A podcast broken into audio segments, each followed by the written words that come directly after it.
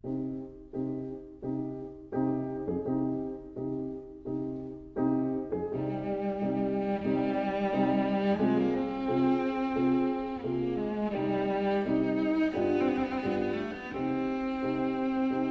vida breve.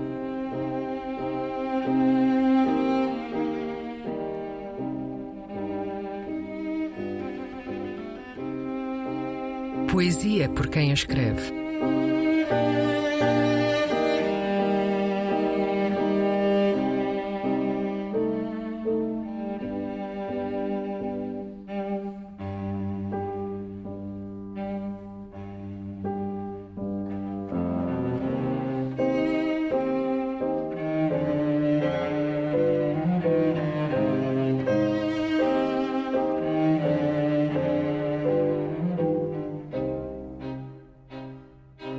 A mulher de lata recebe uma massagem.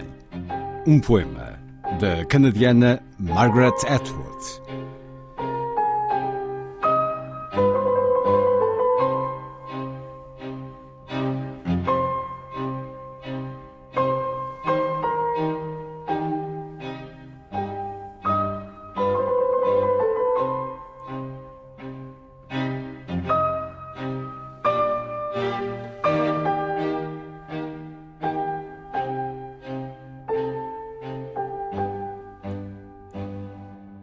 The flannel sheet, in the pose of a dead man's float, face down.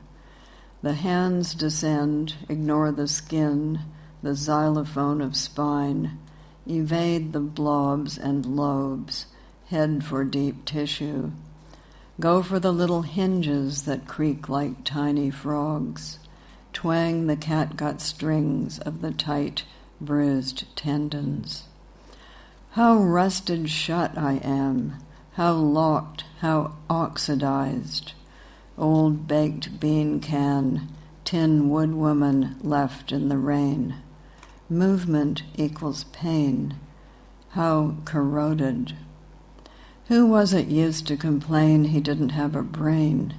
Some straw man, cloth boy.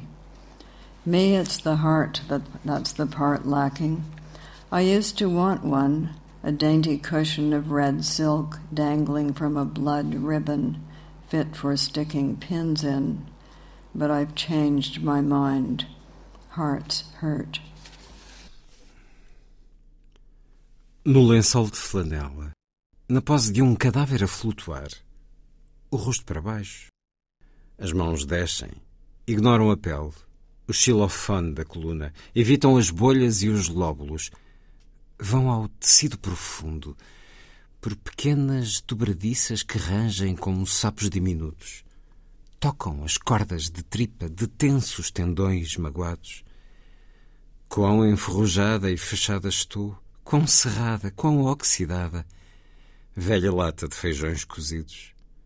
Mulher de lata deixada à chuva. Cada movimento é dor, quão corroída. Quem se queixava de não ter cérebro? Algum espantalho de trapos? Em mim é o coração, é a parte que falta. Eu costumava querer um. Uma delicada almofada de seda rubra, dependurada de uma fita de sangue, própria para enfiar alfinetes. Mas mudei de ideias. Corações sofrem. A mulher de lata recebe uma massagem. Poema que escutamos primeiro na leitura da autora, depois na tradução de João Luís Barreto Guimarães.